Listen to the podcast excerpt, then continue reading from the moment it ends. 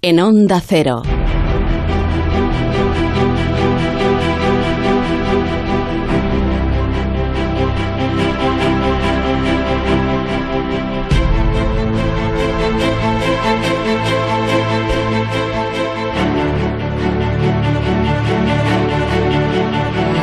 Caroline Randall Williams explica en el New York Times, en el tiempo de Nueva York, que sus antepasadas negras eran propiedad de sus antepasados blancos y sus antepasados blancos violaron a sus antepasadas negras. Hoy en Historia de con Javier Cancho, una historia sobre la memoria.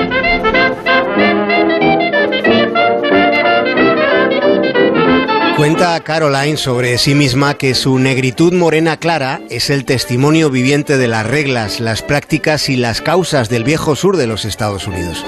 El color de su piel, dice, es el rescoldo de un tiempo donde las mujeres negras eran violadas por los hombres blancos. Sucedió en el país de las libertades donde se abolió la esclavitud, pero donde persistió la vieja actitud de dominio.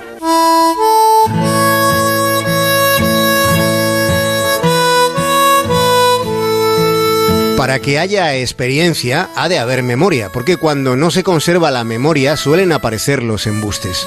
En España también sucede, hay etapas recientes como el franquismo represor y asesino o como el terror criminal de ETA. En España sobre esas etapas recientes ocurre que no se es del todo honesto con la memoria de lo que sucedió. Y de la importancia de ese tipo de recuerdos es de lo que escribe Caroline Randall Williams. Escribe sobre la necesidad de no sepultar hechos que fueron muy graves. Si la tocas a escondidas o sin querer, la memoria duele muchísimo más que los cardenales. Caroline considera que el problema está en quienes son incapaces de entender la diferencia entre reescribir y replantearse el pasado, porque no se trata de alterar la historia, se trata de la posibilidad de añadir nuevas perspectivas. I think putting the Confederate soldiers um, within the framework of any language about American heroism Recuerda Caroline que colocar a los soldados confederados como un símbolo más del heroísmo estadounidense es fundamentalmente inexacto. Es inexacto porque los confederados de hecho combatieron a quienes crearon lo que hoy es Estados Unidos. Caroline llama la atención sobre un episodio de la historia que solo es un ejemplo de lo que pasa en su país, pero sucede en todos los lugares. En ocasiones las ideas, los ideales que se pretenden honrar ni siquiera son reales.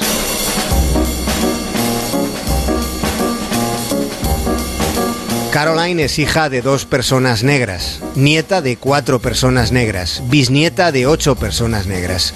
Pero si retrocedemos una generación más, el asunto se complica, porque su tatarabuela fue una sirviente negra que fue violada por su tatarabuelo, que fue un señorito blanco. Los hombres blancos sureños, entre ellos su tatarabuelo, tomaron lo que querían de mujeres que no amaban, sobre las que tenían un poder absoluto, y lo hicieron sin reconocer a sus hijos. Llegados a este punto podemos tratar de imaginar como consuelo los ejemplos edificantes de quienes no participaron de lo que la mayoría hacía. Aquellos hombres son la esencia de la dignidad que siempre puede encontrarse en las épocas oscuras. Lo son aquellos hombres y las mujeres que sobrevivieron a tanta aberración.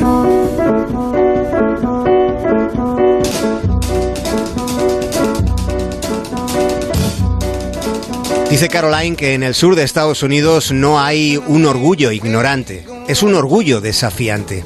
Pasa allí y sucede en todos los lugares donde el nacionalismo se cocina a fuego lento, haciéndose creer que sus causas están siempre justificadas, más allá de cualquier reproche o anomalía, más allá de toda sensibilidad.